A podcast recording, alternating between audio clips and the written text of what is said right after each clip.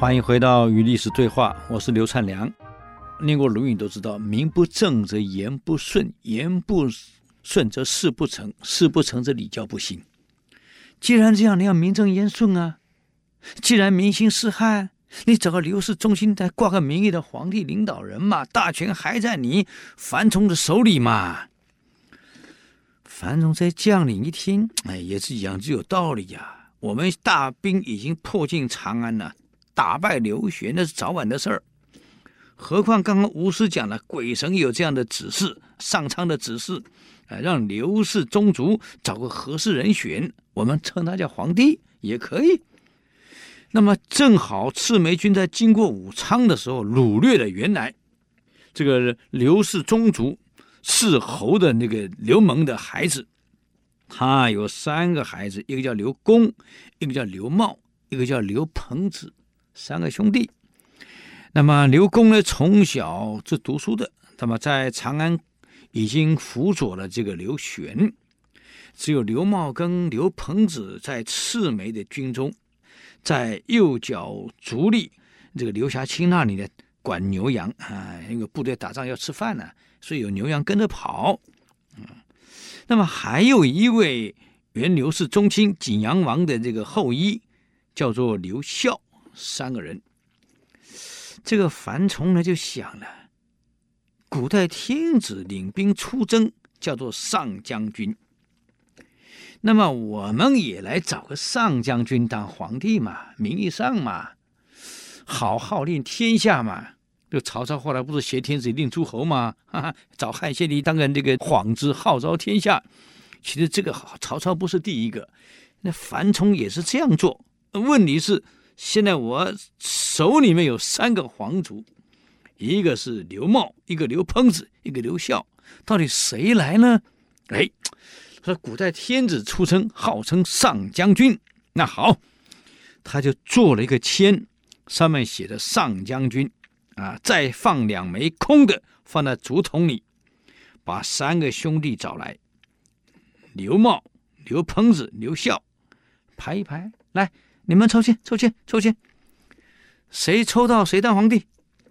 就这样，按照大小年龄，从大哥先抽，二哥、三哥，最小是刘鹏子，当年只有虚岁十五岁。可怜啊，这刘鹏子当年只有十五岁，是披头散发，衣不蔽体，而且是打赤脚啊，站在那儿，就不幸他抽到了。上将军签，所以就这样，他当了皇帝。当时文武百官，所有百万大兵，马上跪下去喊皇上万岁，万岁，万万岁。这个刘鹏子才十五岁呀，是被俘虏来的呀，衣不蔽体，披头散发，而且是赤着脚在那里，突然被人家喊皇上，看到他跪来磕头，哎呦，那是汗水直滴呀，吓得直哭大哭啊。刘朋子就这样当了皇帝，莫名其妙的，自己没办法，才十五岁，只好任命徐宣你来当宰相啊，这个呃樊崇礼当御史大夫，统三军啊，冯安当左大司马，呃谢路当右大司马，就这样定定了。嗯，等赤眉军攻进长安以后啊，刘玄投降了，刘朋子住进长乐宫，哎呀。也当了皇帝，大家进来进贡。可是赤眉军，我刚刚讲过，进来长安以后干什么？土匪嘛，烧杀掳掠奸淫，什么坏事干尽了，民心尽失啊！该烧的宫殿也烧了，房子也烧了，城也毁了。古代打仗没城墙怎么守城？毁了。这个时候啊，刘公偷偷跑来。他弟弟刘朋子说：“刘公是大哥啊，亲兄弟啊，跟弟弟说了，你呀，我告诉你，你把玉玺保好，随时要准备把玉玺交出去。老弟啊，我告诉你，赤眉军必败已经是必然的了。这第二个刘玄嘛，当时我辅佐刘玄，刘玄就是这样丢了江山。”他忘了，长安城外有赤眉，赤眉现在进来了，又步刘玄的后尘，哈哈，这些将领也沉迷于酒色去了，每天就烧杀掳掠抢劫。他忘了城外还有刘秀，真的是后来居上。我们中国人讲的话，后来居上啊，打完那个喝酒点安对。紧接着呢，姓李白是刘玄，第二进来的是谁？赤眉，哈，现在刘秀在外面了。刘公跟刘彭子说：“老弟，刘秀进来是早晚的事儿，就好像赤眉进来打败刘玄是一样。今天赤眉是步刘玄后尘，没有因为刘玄怎么失败去汲取教训。奇怪，我们天天读历史，哎，应付考试考完了就不晓得历史演过的戏，我们都在重演，愚蠢了。所以，老弟，怎么样退位？”怎么样把玉玺叫出来？你要学习啦。所以这刘公哥哥也有意思，就写了一篇退位书啊，因为你退位你要演讲的嘛，啊，呃，这个电视台要要要转播的嘛，你演讲我退位了，就让刘鹏子每天按着这个稿子背，怎么演，天天学啊。果然没错啊，啊，这一天元旦的时候，群臣都来。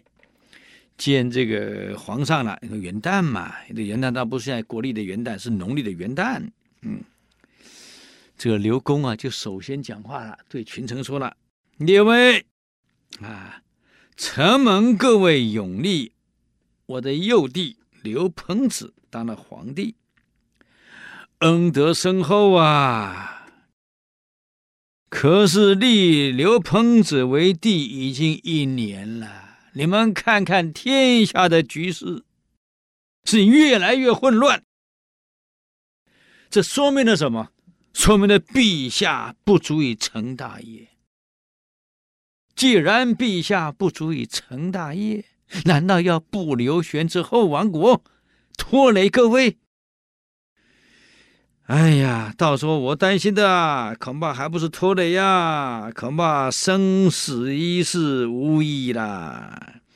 所以，请大家允许我的弟弟刘彭子退位为民吧，另立贤德的人来当皇帝，请大家慎重考虑考虑。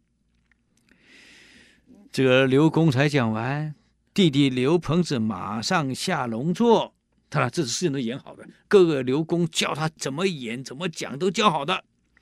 这刘鹏子今年才十六岁呀，念国中啊，三年级呀、而且是后段班呐、嗯，才下来解下玉玺，磕着头这样说，啊，他到底说什么呢？